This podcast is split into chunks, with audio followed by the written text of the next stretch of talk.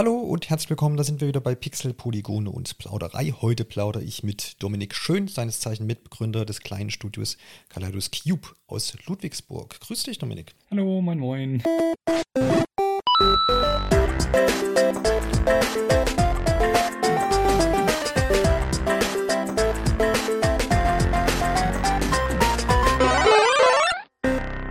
Vielleicht noch ein kleiner Hinweis vorab. Treue Zuhörer müssten es wissen. Wir haben schon mal 2020 ein Interview mit Dominik geführt und haben uns damals natürlich über das Spiel Chuckler's Tale, äh, was ja jetzt am 29. September erschienen ist, vor gut drei Wochen, äh, unterhalten und haben so ein bisschen da schon über die, der, den derzeitigen oder damaligen Stand der Entwicklung gesprochen. Und das werden wir heute auch noch vertieft tun, da das Produkt dann eben fertig ist. Und ähm, da könnt ihr aber noch mal so ein bisschen Einzelheiten überhaupt nachhören, wenn ihr das wollt. Ansonsten empfehle ich auch unsere Ausgabe Safe Game Nummer 9. Dort haben wir nämlich auch über das Spielen des Spiels gesprochen, beziehungsweise habe ich da meine Meinung so ein bisschen kundgetan, wie ich das so fand und wie viel Spaß ich hatte.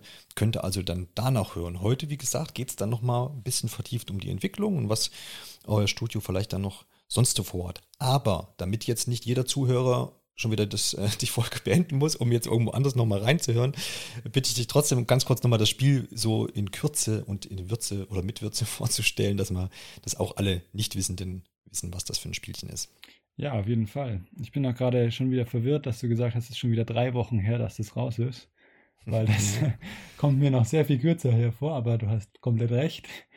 Ja, ähm, ja A Jugger's Tale ist so ein atmosphärischer Puzzle-Plattformer im Stile von äh, Little Nightmares oder Inside, also angelehnt an diese äh, doch sehr erfolgreichen äh, Titel und wurde von uns als kleines Studententeam entwickelt. Und in dem Spiel spielt man die Marionette Abby, die auf einer Marionettentheaterbühne ein Abenteuer erlebt, beziehungsweise halt ein Theaterstück erzählt wird vom Puppenspieler Jack, der auch als äh, Geschichtenerzähler im, im Spiel auftritt. Und äh, man erlebt mit dieser kleinen Abby eben ein, ein Abenteuer, muss kleine Rätsel lösen und äh, diese Story erleben, die vom Erzähler und auch gegen den Erzähler, sage ich jetzt einfach mal so, erzählt wird. Genau. Das hast du doch gut auf den Punkt gebracht. Und das kann ich auch so bestehen. Das ist auch so nach meinem, meinem Spieldurchgang äh, das, das, was ich unter dem Spiel auch verstehe. Jetzt hab ich, haben wir ja schon uns da eigentlich drauf, das ist, glaube ich, sogar auf den Tag genau, jetzt drei Wochen her, jetzt zum Datum der Aufnahme, dass das Spiel erschienen ist. Äh, jetzt habt ihr äh, Kannst du deine Gefühlslage noch beschreiben? Also von die, die von vor drei Wochen, Release-Tag, vielleicht zwei, drei Tage danach, gab es eine Release-Party? äh, wie, wie war das so? Weil man muss ja auch dann, dann das nochmal mit vielleicht erwähnen, dass das ja euer Uni-Projekt letztendlich war für, für eure für eure Abschlussarbeit und das ist auch nicht alltäglich, dass das dann auch irgendwie so auf allen Konsolen und PC veröffentlicht wird. Ja, war auf jeden Fall super aufregend. Wir haben das ja auch einfach dann zum ersten Mal gemacht. Und wir hatten zwar dann Unterstützung von unserem Publisher Mixed Vision, der sich auf dieses Abenteuer eingelassen hat, mit einer Studentengruppe ein Spiel zu produzieren. Ähm, aber ich glaube, auch die waren total nervös. Ist auch ganz normal, denke ich. Und äh, vorm Release war ich wirklich einfach sehr gespannt, weil man, also wir haben halt so ein paar Playtests natürlich immer wieder gemacht, aber so richtig Feedback von ganz fremden Leuten hat man dann einfach noch nie bekommen. Und ich war einfach sehr gespannt, ob jetzt Leuten das Spiel überhaupt gefällt. Ähm, und es scheint so, als ob die, der Großteil der Leute es doch äh, zu, zu genießen scheint. Und ähm, ja, danach war das für mich erstmal so ein bisschen überfordernd, mit diesen ganzen Reviews auch umzugehen, weil äh, da wird dann auch schon sehr im Detail auch kritisiert und auch gelobt. Und beide Sachen, beide Formen der äh, des Feedbacks muss man ja irgendwie erstmal aufarbeiten. Ähm, und wir haben dann noch so ein paar Bugs gefixt in den nächsten in den, in den, in den Tagen nach dem Release. Und dann habe ich erstmal ein bisschen Urlaub gemacht, um da ein bisschen Distanz zu bekommen. Und ja. bin jetzt seit dieser Woche wieder im Einsatz. Und äh, jetzt machen wir nochmal einen Patch, um nochmal ein paar Bugs, die aufgekommen sind, zu beheben. Mhm. Aber generell bin ich jetzt inzwischen eigentlich äh, richtig froh, wie es gelaufen ist. Mhm. Ähm, freue mich, dass es den Leuten gefällt. Klar gibt es auch immer ein paar Stimmen, die irgendwie was anderes erhofft haben. Das ist auch, glaube ich, ganz normal. Da, das nehmen wir ja auch alles mit als Erfahrung quasi für unseren nächsten Titel, was man vielleicht noch verbessern könnte. Mhm. Ähm, und so bin ich da eigentlich recht zuversichtlich, was die Zukunft angeht. Ja, vielleicht können wir noch mal ein bisschen auf den Release-Tag eingehen, weil ich das finde, finde es sehr spannend, weil man kann sich da wahrscheinlich schwer reinversetzen.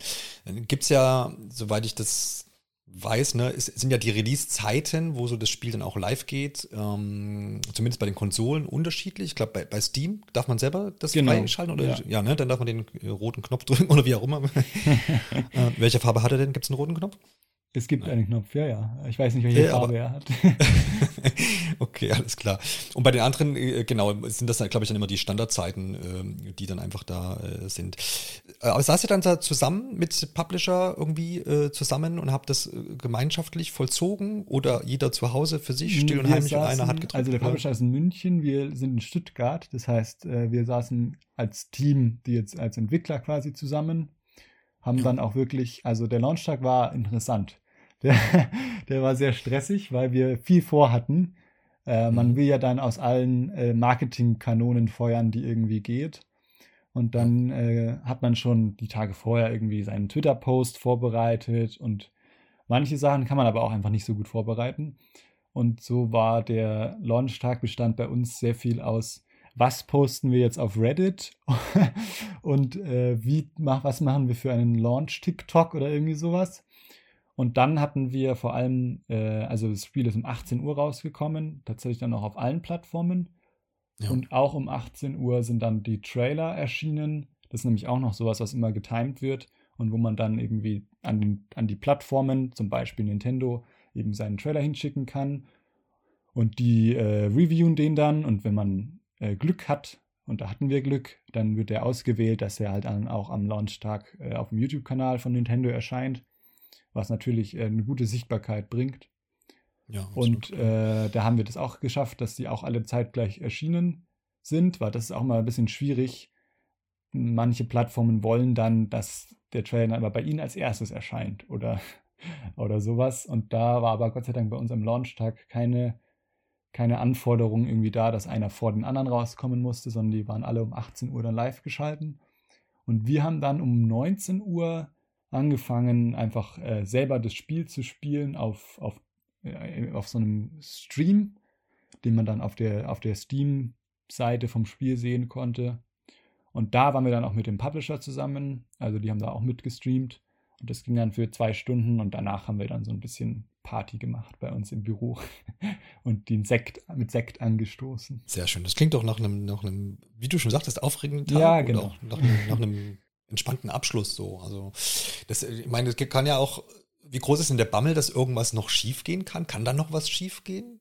Also, ja, also es kann halt schon also marketingmäßig kann einfach vieles schiefgehen. Ja. Zum ja. Beispiel, also man ist halt viel abhängig von den Algorithmen auch dieser Plattformen. Äh, ich habe ja gerade schon mal TikTok erwähnt, da ist es einfach so, dass dein Video einer zufälligen Anzahl von Leuten gezeigt wird und wenn die damit interagieren, dann sehen es halt mehr und wenn die damit ja. nicht interagieren, dann halt nicht mehr. Und da hatten wir zum Beispiel tatsächlich Pech am Launchtag, dass unser Launch-Post überhaupt nicht gut funktioniert hat. Und drei Tage vorher hat halt irgendwie so ein unbedeutender Post richtig gut funktioniert. Das weiß man dann einfach immer nicht. Sowas ist dann schon stressig. Dafür hatten wir umso mehr Glück, zum Beispiel mit äh, unserem Reddit-Post, der irgendwie bis auf die Frontpage von Reddit kam und inzwischen vier Millionen Mal oder sowas gesehen wurde. Also total alle Überwartungen übertroffen. Wir dachten, das wird halt irgendwie so ein Ding, was ein paar Leute sehen. Aber das war wahrscheinlich jetzt das, was irgendwie mit am meisten Aufmerksamkeit am Launchtag auf das Spiel gelenkt hat. Also das ist das, was wirklich an dem Launchtag klappen oder halt nicht klappen kann. Ansonsten ist ja alles rein technisch, was das Spiel angeht. So ein Spiel sollte ja dann quasi bugfrei sein. Das habt ihr ja auch so weit hinbekommen. Hast ja gesagt, genau. kleinere Patch jetzt nach, nachgeliefert. Ja, so ein paar Patches muss man immer machen, weil man ja, dann doch irgendwie, also Spieler probieren dann doch nochmal andere Sachen aus, als auch ja. die Quality Assurance, die da schon dran war. Das liegt dann, glaube ich, einfach an der Masse, die dann auf einmal auf das Spiel sich stürzt. Ja, ja, und da ist ja auch keiner, keiner vorgeschützt, ob das jetzt große, riesengroße Produktionen sind oder so kleine. Ja, genau. Da, da, Aber sonst wird, wird sich nie vom, abbilden lassen. Ne? Vom Spiel ja. war man dann schon relativ auf der sicheren Seite. Man geht ja dann auch durch die Zertifizierung durch die Konsolen. Das ist dann alles schon äh, Wochen vorher abgeschlossen und dann muss man da auch nicht mehr so viel am Spiel selber machen. Ja. Hat er bei der Zertifizierung irgendwie größere Probleme gehabt? Also für die Hörer nochmal, das ist dann immer dieses Einreichungsprojekt bei den äh, ähm, Plattforminhabern, also da jetzt in dem Fall Microsoft, äh, Sony PlayStation und Nintendo und dann sicherlich auch Gut, bei Steam ist es nicht ganz so. Da ist es nicht so aufwendig, nee. So, ganz so engstirnig oder, oder zumindest nicht so, wie sagt man ja genau, wie du es gesagt hast. Ähm, ja, gab es da größere Probleme? Musste da irgendwie noch was zurück und nochmal hin und zurück und nochmal hin? Oder also wir hatten ein, äh, erstaunlich viel Glück dafür, dass wir das auch das erste Mal gemacht haben. Also ja. wir hatten keine Erfahrungswerte, wie pingelig die in der Zertifizierung sind, aber haben wohl anscheinend nicht ganz ordentlich gearbeitet, weil ich glaube, bei Nintendo ging es sofort durch, bei Microsoft auch. Das einzige große war wirklich Sony, weil die hatten äh, irgendwie zwei Tage bevor wir unsere Version hochgeladen haben, äh, neue Anforderungen äh, an die Entwickler geschickt, die man jetzt zu erfüllen hatte.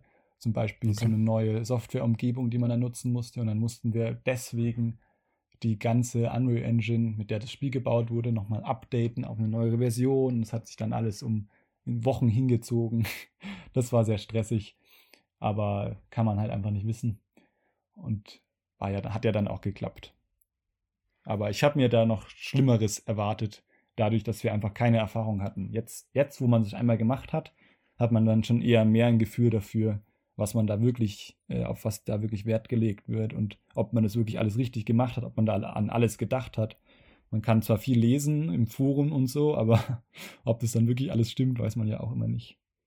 Ja, die Frage ist ja, die da vielleicht interessant ist, wie gut ist es denn dokumentiert? Also gibt dann jeder Hersteller da irgendwie ein Dokument raus, dass man so abhakt quasi, ja, wir haben die Buttons eingebaut und irgendwie, keine Ahnung, das PlayStation-Logo taucht irgendwo auf, keine Ahnung, was es für Ansprüche genau. gibt. Oder ist das, ist das eher so, ja, da gibt's was, aber man muss sich dann doch austauschen mit erfahrenen Leuten oder so? Ja, es gibt schon so eine Liste, aber ähm, manche Punkte sind halt einfach schwer interpretierbar, ob man die wirklich erfüllt, so, also keine Ahnung, äh, benutze eine Controller-Grafik, die unseren Controllern entspricht. Und dann ist man so, ja, okay, äh, wissen wir jetzt nicht, ob das die Richtlinien erfüllt oder nicht. Mhm. Aber das ging dann alles. Ja, das war mir jetzt neulich irgendwo, ich weiß nicht, was es für ein Spiel war, ich hoffe jetzt nicht auch, aber ähm, da gab's, äh, ich hab, muss es, glaube ich, auf Xbox gespielt haben, da hast du auch irgendeine Buttonbelegung gehabt, wenn du weißt, wie, wie, wie Steuerung funktioniert. Und das war gar nicht ganz klassisch dann mit den, mit den Buttons beschriftet, diese Grafik mit XY, A, B, ähm, sondern war halt einfach nur die obere Taste quasi, also bei mhm. äh, Xbox wäre es jetzt Y, ich glaube bei ähm, PlayStation ist es das Dreieck, war einfach nur markiert, ohne dass da jetzt ein Symbol drin ist. Und dachte, das ist eigentlich ganz pfiffig, weil dann spart man sich natürlich als Entwickler jedes Mal den richtigen Buchstaben, ja, ja. das Symbol da einzubauen. Ja, und beziehungsweise das halt für jede Plattform anzupassen, weil das, die Controller sind ja, was diese Buttons angeht, auf der rechten Seite da gleich. Es gibt oben, unten, links, rechts. Genau. Äh, hat sich das gelockert oder ist das. Nee, das eigentlich dann, sollte das nicht möglich sein. okay, alles klar. Ja, wer weiß. Ja, ich kann es jetzt echt nicht mehr zuordnen, was das für ein Spiel war. Vielleicht war es auch irgendwas auf der Switch und ich weiß es nicht. Keine Ahnung. Ja, die Switch ist da ja nochmal besonders speziell, weil da ja auch ja. noch die, der rechte und der untere Button vertauscht sind von der von Stimmt, der Funktionalität. Ja, Befehl, ja. Genau. Was auch beim Testen einfach immer doch sehr viel äh, Ärger erzeugt, weil man es einfach nicht mhm. gewohnt ist. Wenn du dann den einen Tag das spielst, den anderen Tag das, ist man immer ja. so ein bisschen. Aber ist das, lässt sich das, dürftet ihr das umtauschen? Nee, nee, nee. Nee, nee, das ist schon festgelegt. Das okay. festgelegt, ja. Okay. Naja, gut, also dann vielleicht nochmal das Gefilde, was ja dann doch immer ein bisschen, ja auch einfach theoretisch ist. Ähm, du hast ja vorhin schon die, die, die Kritiken, die Reviews, die Eindrücke, die man dann so sammelt nach äh, oder ab Release-Zeitpunkt äh, erwähnt. Gab es denn Sachen, du hast ja auch gesagt, dass Reviews wahrscheinlich dann in dem Fall, was du meintest, dann konkret irgendwo geworden sind, wo sie sagen, ja, das sollte vielleicht anders sein oder das habt ihr sehr gut gemacht. Ähm, Gibt es denn Kritikpunkte, die du, die ihr euch da jetzt rausgenommen habt, die ihr auf jeden Fall angehen wollt und die ihr jetzt auch nachvollzieht? Kannst du da irgendwas Konkretes mit nennen und wie, wie habt ihr das prinzipiell gemacht? Habt ihr irgendwie gesagt, okay, der eine liest die 20 Reviews, ich glaube, gut, das werden wahrscheinlich nicht so viele sein, da muss man gucken. Ähm, und der andere macht das oder beschäftigt sich mit YouTube-Eindrücken oder wie, wie, wie hat man sich das vorzustellen? Mm, ich, ja, also wir haben so einen äh, Kanal auf Discord, wo einfach diese ganzen Sachen reingelinkt werden, sobald einer was mhm. findet. Ja. Und ich glaube, dann ist es gerade eher so ein, äh, wer Lust hat zu lesen, der liest sich das dann auch durch. Mhm. Oder man arbeitet es dann halt im Nachhinein nochmal auf. Ähm, Spaß mit äh, YouTube-Videos und Let's Plays oder so hatten wir, glaube ich, alle, weil man da irgendwie am direktesten die, die Reaktion hat der Leute einfach sieht. Das ist nochmal was ganz anderes, als nur so ein Review zu lesen, wenn man irgendwie halt lange eine Stelle im Spiel gebaut hat und dann will man halt eigentlich genau wissen, wie reagieren die denn jetzt auf diese eine Stelle so. Und das kriegt man halt bei einem Let's Play am allerbesten mit. Äh, plus ist es da auch super interessant, einfach dann noch den Chat mitzuverfolgen. Ähm, bei Reviews gab es durchaus äh, auch viel Kritik, ähm, die ich auch nachvollziehen kann. Manches mhm. wussten wir auch schon vorher und ist dann halt auch einfach schade, wenn man es dann liest und man weiß es schon. Aber das ist dann einfach der Produktionszeit und dem Aufwand äh, auch manchmal gegeben, dass man Sachen nicht besser machen konnte, die man auch selber schon kritisiert hatte. Kannst du da ein konkretes Beispiel nennen? Wo du jetzt sagst, ja, das war uns irgendwie bekannt, wir wussten, dass das dann vielleicht so ein Knackpunkt sein könnte? Also ein Knackpunkt bei uns äh, waren immer die Puzzle. Also hm. wir wussten, dass unsere Puzzle nicht äh, super originell, sage ich jetzt mal, sind. äh, oder ähm, dass man da lange drüber knobeln muss und da irgendwie geschickte Mechaniken vorhanden sind, sondern wir haben unsere Rätsel auch angelegt als äh, wir wollen eine Geschichte erzählen und brauchen dafür so unterstützende Rätsel. Und das wurde von einigen Reviews auch sehr kritisiert, die halt einfach gesagt haben, äh, die Puzzle sind irgendwie langweilig und äh, ich musste da nie wirklich rätseln, sondern konnte da einfach mal so durchlaufen. Und ich schätze mal, das kommt dann auch immer daher, was denn der Reviewer auch für eine Erwartung hatte an das Spiel, ob der eben mehr Fokus auf Rätsel und Gameplay gelegt hat. Das kann man auch immer dem Review dann schon an, ansehen oder ob es einer war, der mehr auf die Story sich fokussiert hat und da irgendwie sich mit von tragen hat lassen und die Rätsel dann eben, so wie wir das auch geplant hatten, eher so als unterstützendes Element angesehen hat. Aber das war definitiv ein Kritikpunkt, wo, von dem wir mal ausgegangen sind, dass der kommt und der dann auch kam. Und bei der Switch war uns auch, also gerade bei der Switch gab es auch ähm, Reviews, die die Lesbarkeit kritisiert haben vom Spiel dass man manchmal einfach nicht genau weiß, mit was man interagieren kann, weil auch alles relativ klein ist. Und das kam halt einfach daher, dass wir unser Spiel ja ursprünglich für PC entwickelt haben und dann auf die Switch gebracht haben. Und vielleicht hätten wir da noch mehr Arbeit reinstecken müssen, irgendwie auch die Kamera näher dran zu machen oder sowas, dass, äh, weil die Switch halt einfach ein kleineres Gerät ist äh, sind halt Dinge, die man vielleicht am PC-Bildschirm noch gut erkennen kann, auf dem Switch-Display dann schon sehr schwer zu sehen. Das ist dem Port geschuldet, aber ja. ich wüsste jetzt auch, also das müsste man einfach beim nächsten Spiel vielleicht grundsätzlich anders machen, dass man äh, grundsätzlich besser die Lesbarkeit der Objekte äh, in, ins, ins Level Art mit einbaut. Das irgendwie die Welt schwarz-weiß ist und alles, was man benutzen kann, ist gelb oder so. also das ist jetzt mal ganz plakativ ja, gesprochen. Ja. Äh, unsere Welt ist halt einfach sehr bunt, dadurch äh, wird es manchmal schwer zu sehen, mit was man interagieren kann. Und gerade auf der Switch ist es natürlich ein sehr großer Multiplikator, weil alles viel kleiner ist. Also ich kann ja, diese Kritikpunkte total nachvollziehen. Muss man halt dann beim nächsten Spiel besser machen, denke ich. Ja, klar. Also ich, ich habe es äh, vornehmlich am Fernseher gespielt, da hatte ich jetzt diese Probleme ja. nicht. Kann aber auch sagen, was du jetzt, was du angeführt hast, dass man manchmal nicht ganz klar war, mit was kann ich denn jetzt interagieren, da hast du schon recht. Da gibt es natürlich zig Varianten, wie man es dann hervorheben kann. Und natürlich will man gerade so, wenn man es aus der künstlerischen Perspektive betrachtet, nicht eben nicht die große gelbe Kreistung ja. ziehen oder so, ne? Genau.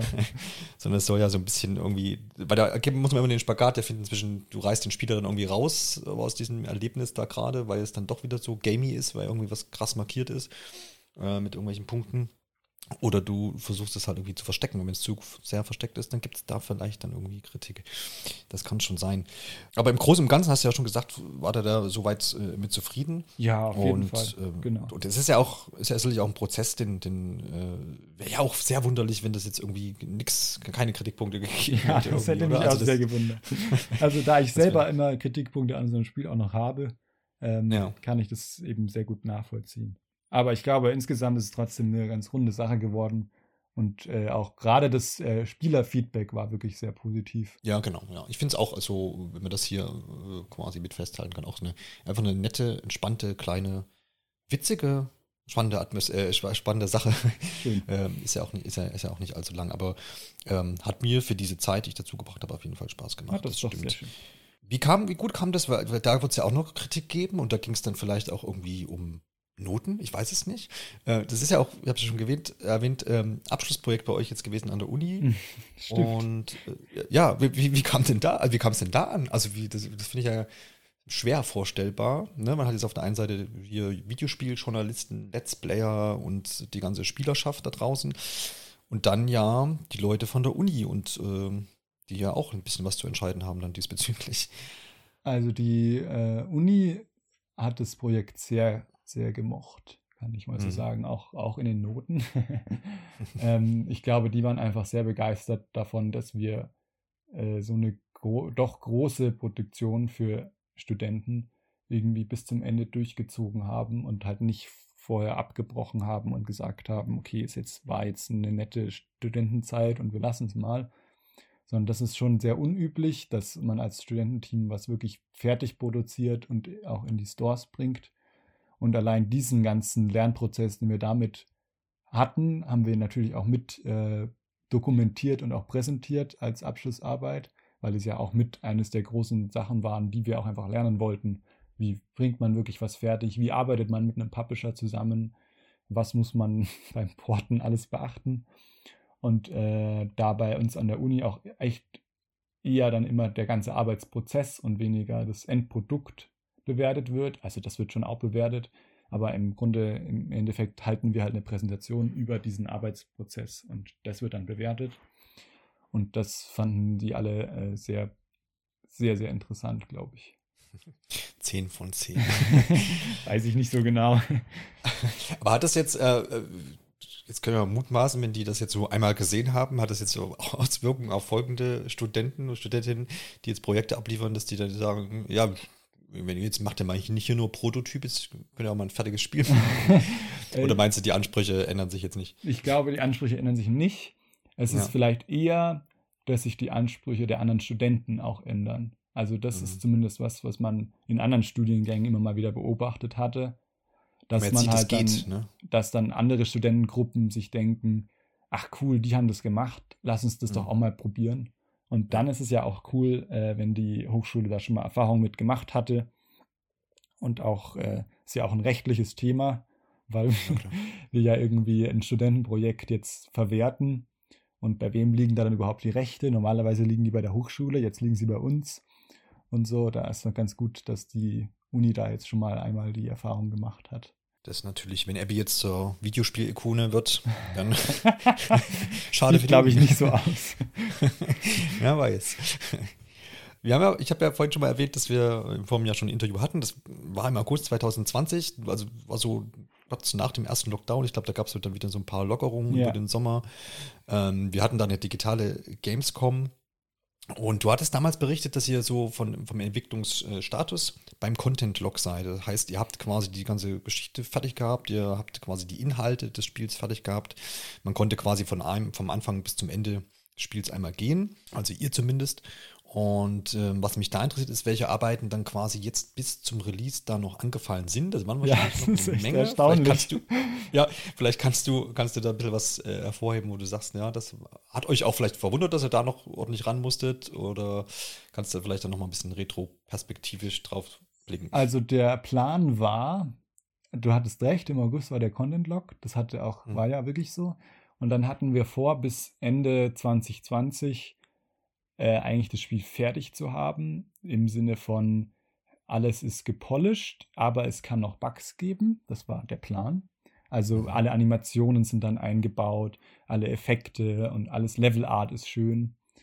Das war dann dieser Arbeitsprozess, den wir eigentlich bis Ende des Jahres abschließen wollten, um dann im äh, neuen Jahr nur noch Bugfixing und Porting machen zu müssen. Und das hat auf jeden Fall nicht geklappt.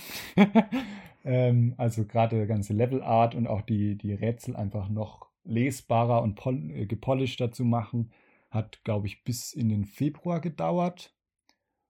Im Februar haben dann zwei von, wir sind ja zu viert, haben dann zwei von uns angefangen mit dem Porting. Hauptsächlich für Nintendo Switch war das am meisten Arbeit. Ähm, Und ich habe dann noch weiter äh, Rätsel glatt gebügelt. Also, was, wie kann man das beschreiben, was man da machen muss? Also, wenn man ein Rätsel im Content-Block hat, dann kann man das halt grob spielen. Aber ähm, dann muss man noch mal gucken, äh, sieht es wirklich schön aus, das Rätsel? Muss man da noch Animationen einbauen? Braucht man da noch irgendwelche Partikeleffekte? Muss man da noch äh, irgendwie das Level so umbauen, dass man was besser versteht von dem Rätsel? Also es ändert sich dann nichts mehr im Rätsel selbst, aber halt einfach die visuelle Repräsentation davon. Und das war ich dann noch beschäftigt bis, glaube ich, Mitte Mai. Da habe ich dann angefangen, äh, konkret nur noch Bugs zu suchen und zu fixen. Und dann ging das Porting bis in den August. Genau. Mhm. Also hat schon länger gedauert, als wir auch gedacht haben. Ja, ja, klar, wenn du jetzt sagst Porting bis August, dann, dann äh, war das ja wieder ein Jahr rum schon wieder, seit unserem letzten Gespräch. Ähm, wann habt ihr euch denn auf den Release-Termin festlegen können, 29. September? Das haben wir im Juli gemacht. Ah, okay, genau. also dann doch schon. Also da war dann bisschen, absehbar, bisschen dass da waren eigentlich ja. die Ports eben fertig bis auf diese PlayStation-Sache, die dann nochmal länger gedauert hatte. Ja, ja. Ja, aber das ist ja zumindest aus meiner Laiensicht jetzt ein doch komfortabler Zeitraum. Ja, war auch, wir wollten eigentlich äh, den Release dann auch während der Gamescom ankündigen, mhm. aber haben uns dann doch dagegen entschieden, weil wir dachten, die Aufmerksamkeit während der Gamescom ist eigentlich dann doch eher auf großen Titeln. Da geht man vielleicht ja. dann eher unter als kleines Spiel war es euch auch nach wie vor als richtige Entscheidung gesehen habe. Deswegen haben wir es dann zwei Wochen nach der Gamescom announced und dann äh, wird da doch einfach auch von kleineren Webseiten oder auch größeren Webseiten eher drüber berichtet als ja, während klar. der Gamescom, wo es dann doch andere Kaliber gibt. Das stimmt, ja klar, da versucht man sich dann irgendwie eine Lücke zu finden. Wäre natürlich Zumal schön gewesen zur Gamescom, weil wir da auch nochmal die Demo zum Beispiel auf Steam hatten. Und da ja. ist es einfach immer schön, wenn die Leute dann schon wissen, wann das Spiel rauskommt. Den Effekt ja. hatten wir halt nicht, aber ich glaube, das war trotzdem okay so. Die Demo war, glaube ich, auch im ID Xbox zur E3 mit. Ja, drin, genau, oder? im Summer ja, Games genau. Fest. Ja, genau. Wie kam es denn dazu? Ähm, gute Frage. Ist das, ein, das ist, da muss man einreichen. Publisher, ne? Ja, ähnlich okay. wie zu einem Festival und mhm. äh, wird dann ausgewählt. Und die hatten da richtig Glück, weil es waren nicht viele, die da ausgewählt wurden. Ich glaube, 40 nee, ist richtig. Spiele. Das oder ja, so. Genau. Also bei Steam ist das ja dann sind ja über 100 gewesen. Ja, bei Steam ja was ist Ähnliches echt gemacht, ne? schwierig ne? inzwischen. Also ich okay, stehe ja. diesen Demo-Events kritisch gegenüber, weil es so viele Sachen gibt und man auch inzwischen äh, sagen kann, dass diese, man, es gibt ja diese Wunschliste auf, auf Steam, die ja. auch dann wirklich ein Indikator ist, wie viel Interesse man davon hat. Und gerade diese Demo-Events wässern diese Wunschliste extrem auf, weil irgendwie die Leute die hauptsächlich nutzen, um sich dann einen ganzen Haufen an Spielen zu merken, der sie vielleicht so halb interessiert, aber dann doch nicht wirklich. Ja. Aber das ID äh, Xbox-Event war richtig cool, weil man da eben nur unter, unter 40 Demos war. Und genau. da haben wir auch relativ viel Feedback tatsächlich mal bekommen auf die Demo, was man bei ja. Steam auch nicht wirklich bekommt. Also bei der äh, Xbox-Demo konnte man halt auch ein Review dalassen als Nutzer. Ja. Und das fand ich äh, sehr viel besser als bei Steam, wo man einfach nur spielt und dann wieder deinstalliert. Ja. Ist da irgendwie der Stress entstanden? Krieg, kriegt man dann irgendwie Bescheid, ey, ist er da jetzt dabei? Oder reicht man sowieso schon bei diesen, diesen Bewerbungen quasi sein, sein Produkt, also seine fertige Demo Doch, mit das ein? Das war schon oder? auch stressig, weil man da auch durch die ja. da muss man quasi schon mal durch die Zertifizierung durch. Aber das war dann für uns ganz angenehm, weil wir dann in dem Zuge halt einfach diese Xbox-Zertifizierung schon mal durchlaufen sind. Zwar mhm. nur für die Demo, aber man hatte dann das Gefühl, man weiß schon mal so grob, worauf es ankommt. Wie schwer hat denn das gewogen, dass jetzt so äh, Messen vor Ort und Events gefehlt haben? Weil das ist ja schon immer Teil vieler ähm, Marketingkampagnen, dass man irgendwo ja. ne, zur Gamescom Stand hat, irgendwie zur EGX oder was auch immer so für, für Sachen irgendwie anstehen. Ist das ich kann das schwer einschätzen, weil mhm. äh, es ja gefehlt hat. Ich kann nur sagen, dass also wir hatten einen Aber ihr wart Stand ja auf Indie 2019. 2019. Genau. Ja. Und mir schreiben, wir haben immer noch, also ganz viele Leute, die als das Spiel jetzt rauskamen, kamen mhm vom Indie Arena Boost 2019 und haben geschrieben, ah, damals habe ich das da gesehen und es ist so schön, dass es jetzt draußen ist. Mhm. Dementsprechend kann ich nur äh, abschätzen, dass es wahrscheinlich schon äh, viel gebracht hätte, wenn es weiterhin diese, also wenn Corona nicht gewesen wäre. Ja. Weil wenn sich das Leute über zwei Jahre merken, weil sie das mal auf einer physischen Messe gesehen haben, dann ist das, glaube ich, schon ein großer, großen Einfluss, den diese physischen Messen einfach haben. Auch das ärmste Dorf ist reich an Geschichten.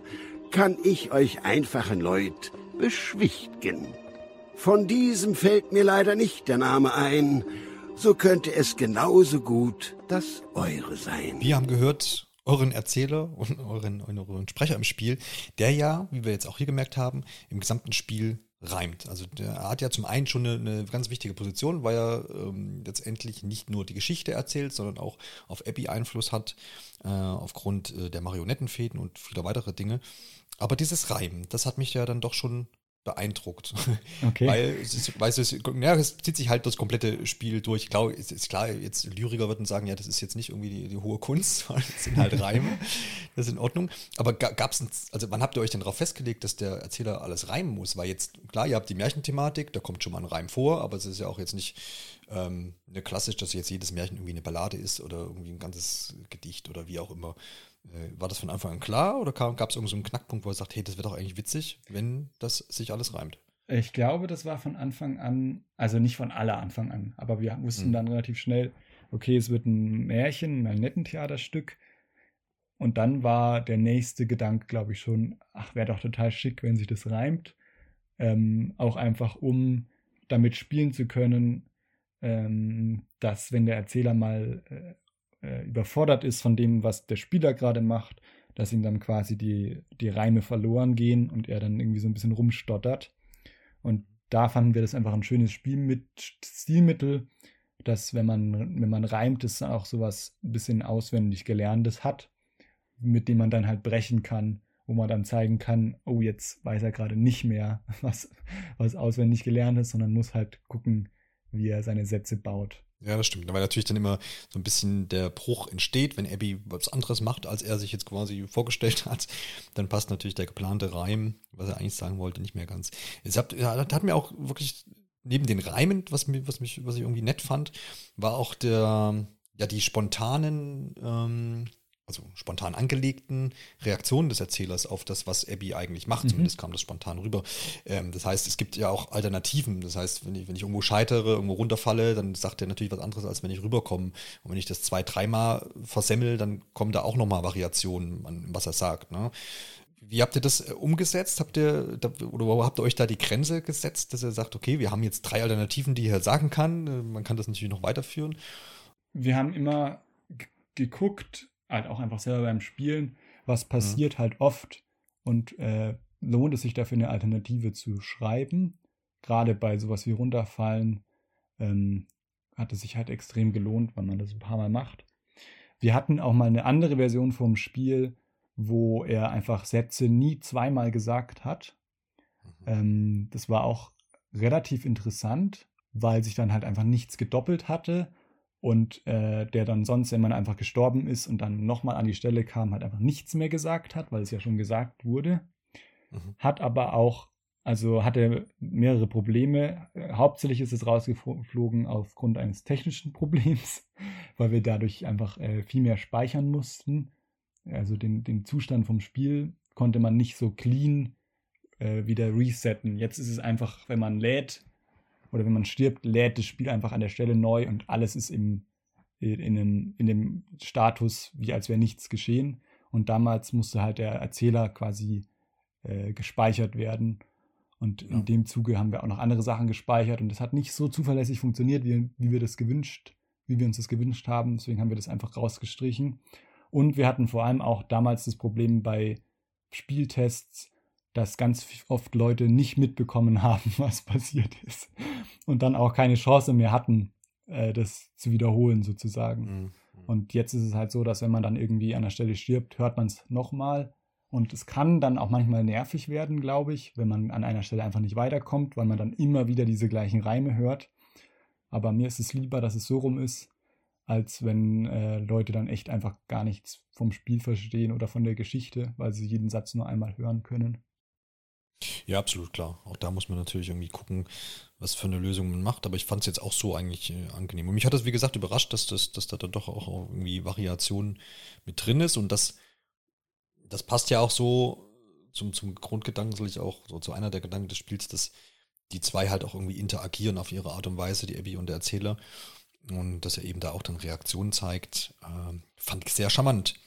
An manchen Stellen haben wir es auch tatsächlich geschafft, das so zu bauen, dass äh, er gewisse Sätze nur sagt, wenn er gewisse Sätze vorher schon gesagt hat. Also irgendwie, mhm. man läuft wo dagegen, dann äh, sagt er, ah, siehst du nicht deine Fäden? Und wenn man dann irgendwie was anderes macht, sagt er dann irgendwie, aber das klappt auch nicht. Und äh, mhm. das ist dann irgendwie eine, das war, fand ich immer, war eine schöne Erzähldynamik, weil natürlich dieses, aber das klappt auch nicht, kann ja nur gesagt werden, wenn vorher was anderes schon auch nicht geklappt hat. Und wenn man ja. das direkt machen würde, sagt er halt was anderes. Und äh, das waren schöne Momente, von denen es ein paar Stellen im Spiel gibt, aber die natürlich auch einfach sehr kompliziert zu, zu basteln sind. Und ja, auch, ja, zu, auch zu schreiben, weil es dann einfach äh, sehr viel unnötiger Text dann auch entsteht, der nie gesagt wird. Hm, ja, ja, genau. Ja. Aber schönes Beispiel auf jeden Fall. Ihr habt während der Entwicklung, äh, zumindest so, habt ihr das auf, äh, ich glaube, auf Twitter bin ich da drauf gestoßen, aber es gibt auch ähm, Artikel, wo dein Kollege, ich glaube, es ist auf diesen at.l Wii. Ja. Ähm, so ein bisschen auf die Technik, äh, der Elias Kremer ist das, der ein bisschen auf die Technik eingeht und, der, und dergleichen. Und ich bin im Vorhinein schon drauf gestoßen auf ähm, ein kleines Tool, was ihr quasi, so wie ich es verstehe, jetzt, du korrigierst mich dann einfach, ähm, gebastelt habt innerhalb der Unreal Engine, womit ihr ähm, ja, Beleuchtung und Farbgebung eurer Spielumgebung dynamisch an den Spieler anpassen kann. Also an die Position des Spielers, so habe ich genau. es verstanden. Genau. War das was, was man auch von Anfang an machen will? Weil man sagt, ja, das ist ja ganz cool, weil dann, ne, ja, Ihr braucht ja diese Übergänge ne, zwischen diesen, diesen Welten. Vom Wald gehe ich irgendwie dann auf ein freies Feld. Das heißt, da soll irgendwie nicht ein harter Cut sein, jetzt kommt Level 2, sondern das soll ja so dynamisch übergehen. Das war wahrscheinlich die, die, die ähm, Motivation dahinter, dass das funktioniert, oder? Ja, das war tatsächlich äh, mit eines der technischen Sachen, die wir einfach immer umsetzen wollten bei dem Spiel. Mhm. Das war von Anfang an drin, weil wir das super spannend fanden, dass man eben bei einem Puzzle-Plattformer immer von der Seite drauf guckt und deswegen wie in einem Film eigentlich so eine Kamera hat, die man sehr gut planen kann und äh, die halt eine Achse hat. Und dass man dann an diese Achse die Farbigkeit des Levels, also man kann sich das so vorstellen, wir haben quasi nur einen, eine Tanne im Spiel, aber die, der, die Tanne kann sowohl rot als auch grün als auch gelb sein, je nachdem, wo, wo im Spiel sie halt eingesetzt wird. Und äh, die Farbe ist dann quasi ein Farbverlauf, den man einfach über diese eine Achse äh, des, des Levels legt, eben an die Position des Spielers gebunden.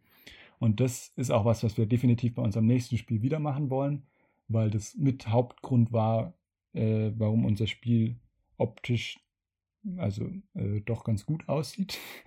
Absolut. Und auch einfach arbeitstechnisch das total angenehm war, das so zu machen, weil man im Nachhinein immer an jede Stelle im Spiel gehen konnte, einfach beim Spielen Pause drücken, irgendwie die Farben an der Stelle umstellen konnte und es dann auch nicht ähm, die Farben im ganzen Spiel geändert hat, sondern eben nur an dieser Stelle.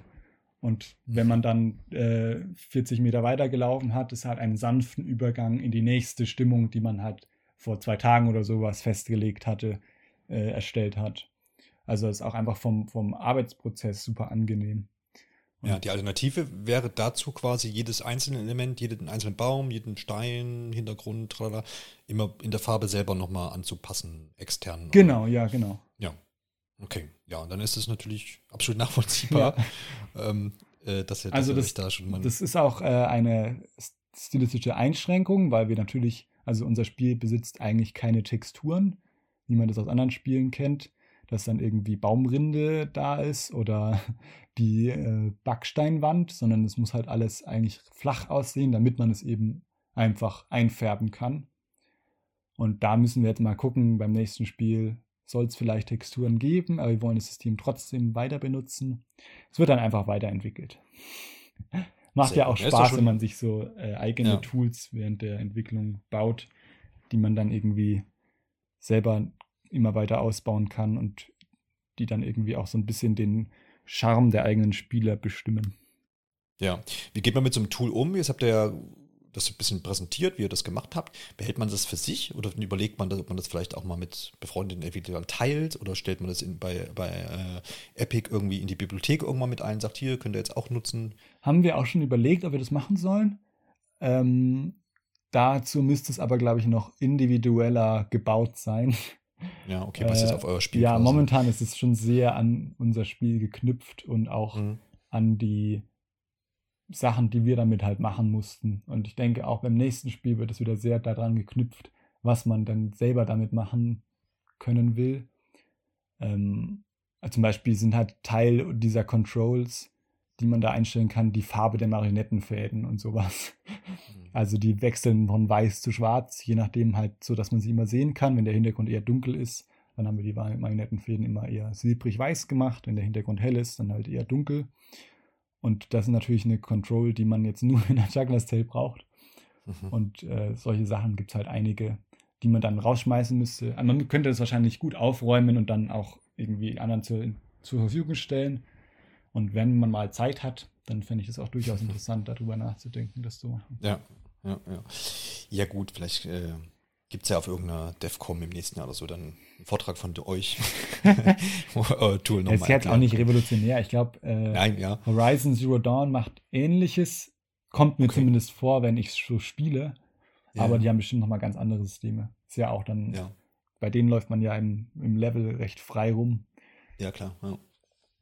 Sehr interessant. interessante, interessante Einblicke, die man, die man gar nicht so ähm, die man gar nicht wahrnehmen würde, so läuft da so durch, das erinnert sich jetzt, na schön, haben wir so schön gemacht. Aber ich finde es auch mal interessant, wenn man so ein bisschen dann weiß, was da dahinter steckt, auf jeden Fall. Du hast jetzt gerade die Fäden nochmal erwähnt und das war auch ein Thema des letzten äh, Podcasts, des letzten Interviews mit uns beiden. Da habe ich dich damals gefragt, ja, war das eine gute Entscheidung, das mit diesen Fäden? Weil da ging es so ein bisschen um die technische Umsetzung mhm. und ob, ob das nicht Probleme bereitet. Du hast damals als Fluch und Segen bezeichnet. Wie ist jetzt dein Standpunkt heute? Äh, ja, ist immer noch genauso.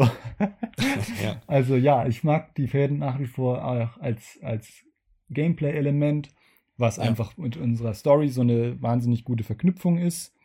Also es macht Sinn, die zu nutzen. Und das ist auch immer das, was die Leute irgendwie catcht, wenn sie das Spiel spielen, weil sie halt denken, okay, das ist durchdacht. Die meineten Fäden sind physikalische Hindernisse. Aber es hat schon auch einfach echt Probleme bereitet beim beim Level bauen, beim äh, Puzzle sich überlegen.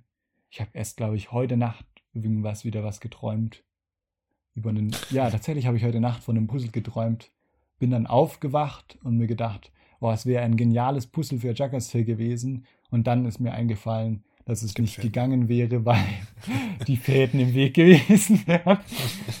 Und Sehr schön. Äh, Aber ja. sowas gab es halt wirklich oft, dass man irgendwie dachte, oh, richtig coole Rätselmechanik. Man läuft dann da von links nach rechts und muss dann diesen Gegenstand da nach oben schaffen und so. Und dann dachte man sich, ach nee, ich kann ja nichts nach oben schaffen, weil dann wären ja die Fäden unten die ganze Zeit im Weg gewesen. So. Und wir haben ja dann so Sachen, machen wir dann eher im äh, vierten Akt. Äh, zum Beispiel, du hast es ja, glaube ich, schon gespielt, auch mit diesem Lanzenrätsel. Ja. Und das sind dann auch tatsächlich Rätsel, die irgendwie meiner Meinung nach gameplaymäßig interessanter geworden sind, weil halt dieses Hindernis der Fäden auf einmal nur noch beim Gegner. Oh, jetzt habe ich gespoilert. Hoppala! Piep. Spoilerwarnung. äh, ja. Vielleicht auch noch bei der Marionette sind. äh, aber wer bis hierhin gehört hat, hat vielleicht eh das Spiel schon gespielt.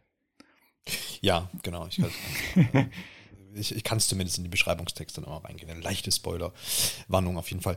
Ja, sehr schön, aber dann, dann heißt es ja, dass ihr euch eher von Fäden und Marionetten verabschieden werdet. Ich denke, für das nächste Spiel auf jeden Fall, ja. okay. Vielleicht kommen Alles sie irgendwann mal wieder.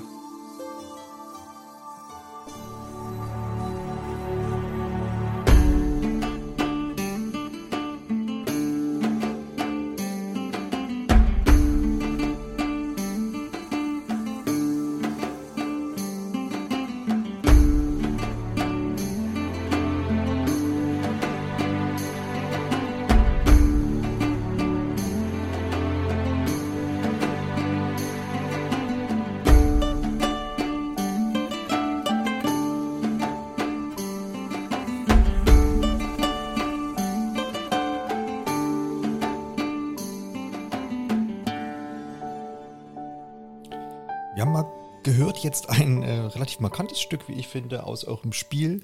Und da sind wir beim Thema Musik, die ja irgendwie doch schon sehr präsent in eurem Spiel ist und die, wie ich finde, auch total gelungen ist und irgendwie so richtig, richtig passt. Lass uns ein bisschen also über die Musik sprechen. Wie seid ihr denn äh, das Thema generell angegangen? Ist das so ein Ding, wo ihr auch von vornherein gesagt habt, ja, das, das machen wir auf jeden Fall irgendwie mit Instrumenten und wir kennen da ein paar Musiker und die, die äh, die, die, sprechen wir an und die nehmen für uns Sachen auf. Oder gab es auch mal die Idee, ja, das machen wir irgendwie alles am Computer, da kriegen wir schon was zusammen, kann man ja auch alles digital machen. Wie war das Vorgehen da bezüglich Musik? Mm, wir haben einen befreundeten Musiker, der schon immer mit uns mal arbeiten wollte und der noch nie für ein Spiel auch Musik gemacht hatte. Das heißt, es war äh, unser erstes Spiel und sein erster Spiel-Soundtrack sozusagen. Das war ganz schön. Und äh, mit dem haben wir relativ eng zusammengearbeitet im Sinne von, äh, er hat auch, er saß auch oft bei uns im Büro, hat da äh, mitgeholfen, auch die Sachen einzubauen, zu überlegen, wie man die Musik auch irgendwie dynamisch verändern kann ans Spielgeschehen. Ist ja immer bei Spielen schön, wenn sich irgendwie die Musik auch steigern kann, je nachdem, was der Spieler gerade macht. Und ähm, für, vom Stil der Musik, äh, die kam, glaube ich, größtenteils einfach vom Musiker. Wir haben einfach immer dann Feedback gegeben, was äh, in, die, in was für eine richtige Richtung es gehen sollte. Oft waren uns irgendwie Stücke ein bisschen zu episch oder so und wir wollten die dann ein bisschen äh, einfacher einfach haben als, als von, von der Form her. Ähm, weniger Streicher und weniger Trommeln oder so. ähm, aber das ist immer eine, eine schwierige Sache, auch einfach über Musik zu kommunizieren, weil das ja auch einfach was sehr sagt man denn? Prägendes. Ja, sehr prägend. Ja. Auch emotional dem Spiel ja sehr viel Ton gibt. Haha. Ja, absolut. und ähm, man auch gleichzeitig äh, nicht genau sagen kann, was einem dann an einer Musik zum Beispiel nicht gefällt. Das muss man irgendwie mhm. erstmal üben. Weil ich kann jetzt nicht sagen, wenn die Trommel da draußen ist, ist das Musikstück besser. Das sieht halt der Musiker zum Beispiel dann ganz anders und dann ist die Trommel auch wirklich irgendwie wichtig für den Rhythmus oder so. Äh, und äh, unser Musiker war relativ schnell immer, auch mit Änderungen. Also wir haben da auch durchaus dann irgendwie am Tag mehrere Versionen eines Stücks dann bekommen. Und so ging das relativ äh, flüssig und angenehm, diese Musik fürs Spiel zu erstellen. Und ich glaube, auch vieles davon ist tatsächlich am Computer gemacht, weil du es gerade angesprochen hast. Mhm. Aber dann sind einzelne Spuren, ähm, ich glaube zum Beispiel auch bei dem Stück, was wir gerade gehört haben, ist, glaube ich, nur die äh, Gitarre oder, oder Laute, ähm, ist dann wirklich gezupft und ins Mikrofon gespielt und der, der Background-Soundtrack ist dann äh, digital entstanden. Ja, so eine Kombination aus beiden. Ähm, wie du schon auch sagtest, ich finde Musik dann immer, in, also generell bin ich empfänglich für Musik und ich finde es aber auch immer total wichtig, dass in äh, Videospielen, gerade wenn sie irgendwie auch emotional sind oder irgendwie, irgendwie einen da auf der Schiene kriegen wollen, dann muss irgendwie da Musik rein. Und wenn das halt dann irgendwie auch gut passt zur Thematik und zur Stimmung im Spiel, dann finde ich das immer umso schöner. Weil es gibt, wenn man immer überlegt, wenn man gerade so Spiele gespielt hat, mir ist es oft bei Life is Strange zum Beispiel so gegangen, wenn ich da die Musik rausnehmen würde, dann wäre es wahrscheinlich nur halb so emotional, wie es dann vielleicht. Total, ja. Also deswegen finde ich das immer total wichtig, ja. War für uns auch immer total komisch. Äh, man hat ja dann lange auch sein Spiel ohne Musik oder einzelne Passagen einfach ohne Musik. Und dann sagt man irgendwie, ja, lass uns doch an der Stelle mal noch Musik einbauen. Da ist es gerade irgendwie so leer. Dann bekommt man den Soundtrack vom Musiker und hört ihn sich erstmal so halt an, einfach als MP3. Und meistens ja. ist es dann erstmal so, dass man sich denkt, oh, das passt ja überhaupt nicht. Und dann, erst wenn man es unter das Spiel runterlegt, äh, funktioniert es dann tatsächlich wunderbar. Und ich finde das äh, sehr interessant, dass man da irgendwie wahrscheinlich einfach aus dem Hintergrund, dass man es schon so lange ohne Musik gesehen hat, das erstmal dann gar nicht äh, äh mit der Musik kombinieren kann im Kopf. Und dann, wenn es zusammen äh, abgespielt wird, entsteht dann irgendwie so eine Symbiose, die dann doch einfach super funktioniert. Macht einfach so das Feeling auch beim Spielen einfach total angenehm, wenn die Musik dann so richtig dazu passt. Ich meine, es gibt ja so diese Paradebeispiele, ich glaube aus Rayman Legends gibt es so diese Musiklevel oder gibt es auch teilweise in Mario-Spielen, ja. ähm, wo dann auch der Takt und, und die Betonung irgendwie genau auf das passt, was du gerade ausführst oder du springst und dann gibt es irgendwie einen Paukenschlag und also Dinge, das sind schon Sachen, die Spaß machen. Das muss natürlich jetzt nicht in jedem Spiel so ablaufen, das wäre dann auch teilweise übertrieben sicherlich, aber wenn das eine hergeht, sind wir uns, glaube ich, einig, dann ja, ist das, schon eine gute Sache. Sowas. Vom frühen Morgen bis ins Abendrot wandern wir Banditen, verbreiten Schreck und Not. Wandern wir Banditen, verbreiten Schreck und Not. Dem Zirkus, dem Zirkus, das das Mädchen ausgebildet. Doch Abby wird gefangen, wir bringen sie zurück. Wenn wir erst so, bevor wir jetzt hier noch mehr Spoiler raushören aus dem wunderbaren Gesang, äh, habe ich mir das Stück jetzt einfach nochmal rausgesucht, zumindest den Ausschnitt. Ähm, wie kam es denn dazu, dass man hier so ein doch vollständiges Gesangsstück hier mit drin hat? Und wer hat das, habt ihr vier das eingesungen? ja, das ist tatsächlich auch, glaube ich, nach August entstanden. Äh, ja. also nach unserem letzten Gespräch. Das ja. war eine spontane Idee von unserem Storywriter aus unserem Team dass es an der Stelle im Spiel eigentlich schön wäre, wenn man äh, eine kurze Pause hätte vom Spielgeschehen, mhm. äh, die wir alle erstmal kritisch gesehen haben. Aber mhm. inzwischen mhm. ist es mit eines meiner Lieblingsstellen im Spiel, also der ganze Ablauf von Lied bis danach. Und dann haben wir uns überlegt, dass es ja schick wäre, eben ein, ein, einen Song zu schreiben, so ein äh, bisschen Musical-Style, aber auch und dann haben wir erstmal überlegt, ob das überhaupt machbar ist, weil also ein Chor aufnehmen während Corona-Zeiten ist eigentlich nicht möglich gewesen. Ja. Ja. Und auch einfach äh, ein Lied zu schreiben, hat auch noch keiner von uns gemacht. Da muss man ja irgendwie den Text erstmal schreiben, dass er dann auf den Rhythmus passt.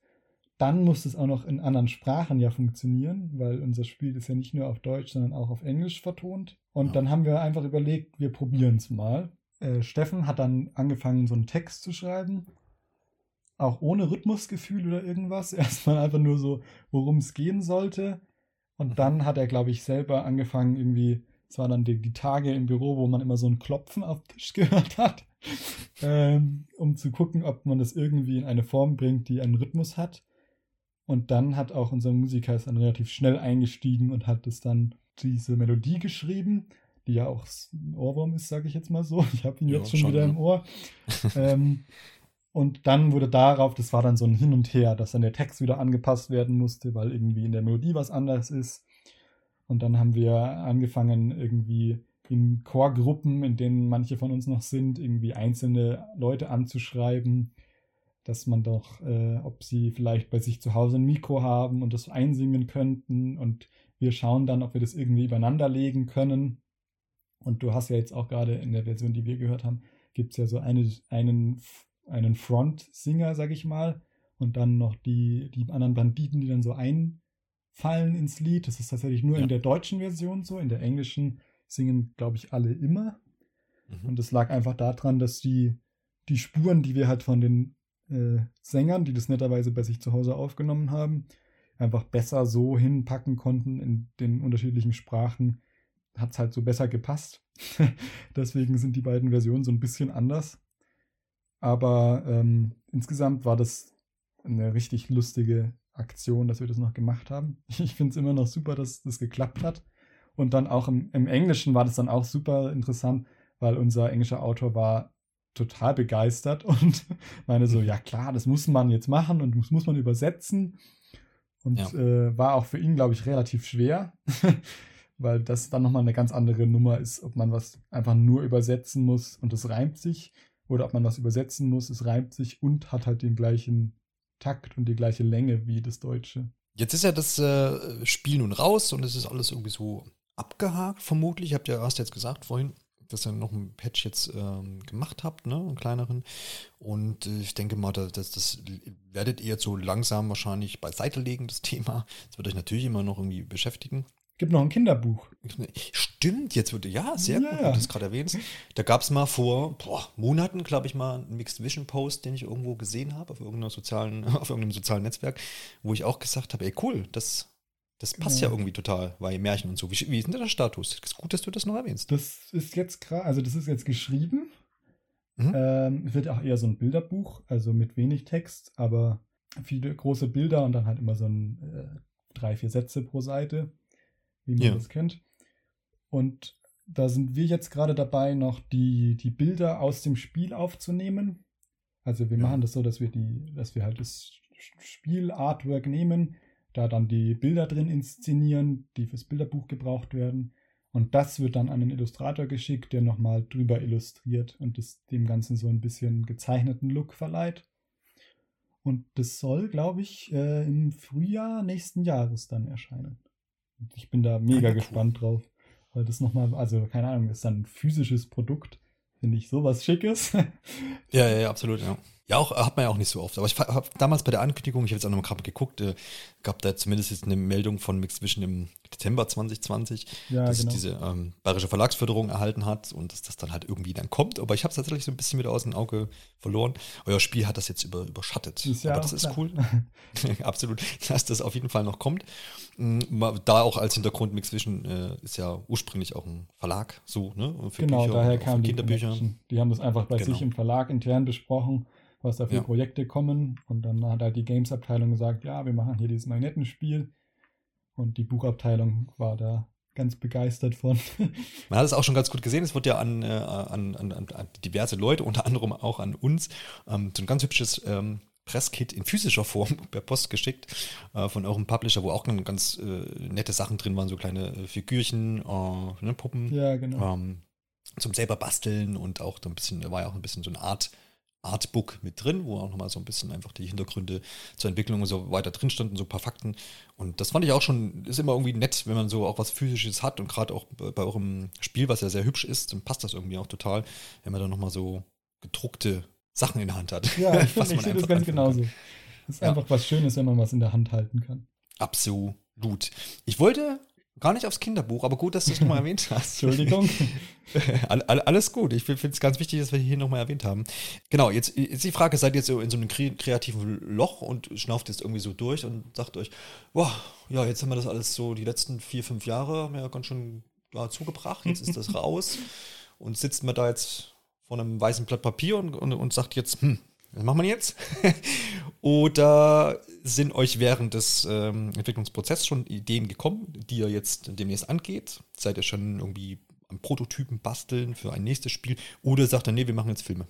Nee, also letzteres nicht. Okay. Aber ähm, wir hatten schon tatsächlich eine Spielidee, die wir schon in den letzten Jahren immer mal wieder besprochen haben, so beim Mittagessen. Und da haben wir uns tatsächlich jetzt entschieden, dass wir die weiter ausarbeiten wollen.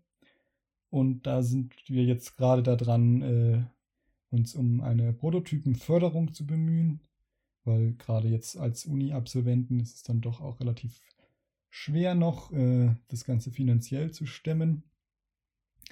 Aber da, wenn das alles klappt, fangen wir damit im Januar an. Und dann äh, gucken wir mal, ob unsere Idee, die wir immer so hatten, sich auch wirklich gut umsetzen lässt. Ist ja auch immer noch Ja. was anderes, ob man das einfach nur so im Kopf hat oder ob es dann auch wirklich Spaß machen kann als Spiel. Und wir hoffen natürlich, dass es Spaß macht. Und bis dahin äh, machen wir jetzt gerade einfach so ein bisschen Pause von unseren eigenen Projekten, machen ein paar Auftragsarbeiten, machen ein bisschen äh, Pause und machen das Kinderbuch zum Beispiel noch, um da so ein bisschen Abstand zu gewinnen, um dann auch äh, Mhm. eben mit frischer Energie da im Januar dann in hoffentlich eine neue Produktion starten zu können. Eine Prototypenproduktion, genau. Ja, das klingt doch auf jeden Fall voll gut. Vor allem, wenn ihr das, wenn ihr das auch so einplant, dass ihr einfach ein bisschen Abstand da jetzt gewinnt und jetzt nicht irgendwie schon wieder in den nächsten Stress irgendwie da jetzt reinkommt. Weil den gibt es natürlich auch bei der Videospielentwicklung. Und dass ihr dann, dann einfach, ja, wie gesagt, einfach ein bisschen Abstand habt. Aber ja, wie, wie stellt ihr euer Studio jetzt in Zukunft auf? Wird das jetzt so, sagt ihr jetzt, okay, wir sind die, das Studio oder wollen das Studio sein, was Märchen äh, Videospiele macht oder was Sidescroller macht oder was äh, ja, Fäden hast du ja schon ausgeschlossen. ja, genau. Ähm, Oder sagt ihr, ihr seid erstmal offen und guckt, was passiert. Erstmal offen, glaube ich. Also ich Mhm. glaube, wir machen schon eher so atmosphärische Sachen mit Story und äh, äh, nicht jetzt die nächsten Hardcore-Games, aber Ja. äh, in welchem Format und welches Genre das dann wirklich immer ist, legen wir uns, glaube ich, erstmal nicht so fest. Ja, das ist ja auch gut, wenn das so ein bisschen äh, ja, aus der Sache selbst irgendwie entsteht. Genau. Je nach Idee kann es ja auch was anderes dann sein. Ja, genau. Zum, zumal ja auch auf die Ideen gar nicht mal gleich mit einem fertigen Spiel zu tun haben, unbedingt. Ne? Und dann vielleicht sich das Genre ja auch manchmal noch ein bisschen bilden muss oder wo, wo zumindest der Schwerpunkt dann entsteht. Ne? Also Chuckler's Tale hätte ja auch jetzt ein Hardcore-Puzzlespiel werden können. Ja, genau. So von, von, der, vom, von der Grundidee. Aber das wolltet ihr ja gar nicht. Von daher kann sich das ja noch formen. Gut, aber ihr bleibt trotzdem so dem der, der, gro der groben Sache äh, treu und macht jetzt treu. Und ich glaube auch, dass das nächste Spiel äh, definitiv ein Spiel ist, was die Leute, die Attackers Tale mochten, auch mögen können. Und ja, also. vielleicht dann auch noch ein paar mehr Leute, die mit Märchen zum Beispiel nichts anfangen können. ja, okay. Sehr schön. Dann ähm, ist das dann so, dass wir uns 2022 zum nächsten Interview dann zusammensetzen? Da kannst du dir vielleicht wieder was vom Prototypen erzählen. Irgendwie so können wir es vielleicht machen. Dann danke ich dir auf jeden Fall jetzt für die Zeit, die du dir abermals genommen hast. Und ich fand es wieder total interessant, wenn nicht sogar noch fast interessanter als im letzten Jahr, weil natürlich jetzt so ein fertiges Produkt zu besprechen nochmal eine ganz andere Sache ist. Ja, mir hat es auch richtig viel Spaß gemacht. Sehr schön, das freut mich. Dann bedanke ich mich, wie gesagt, bei dir. Danke für die Einladung. Sehr gerne. Danke an alle Zuhörer und dann hören wir uns in einer der nächsten Episode wieder und bis bald. Ciao, ciao.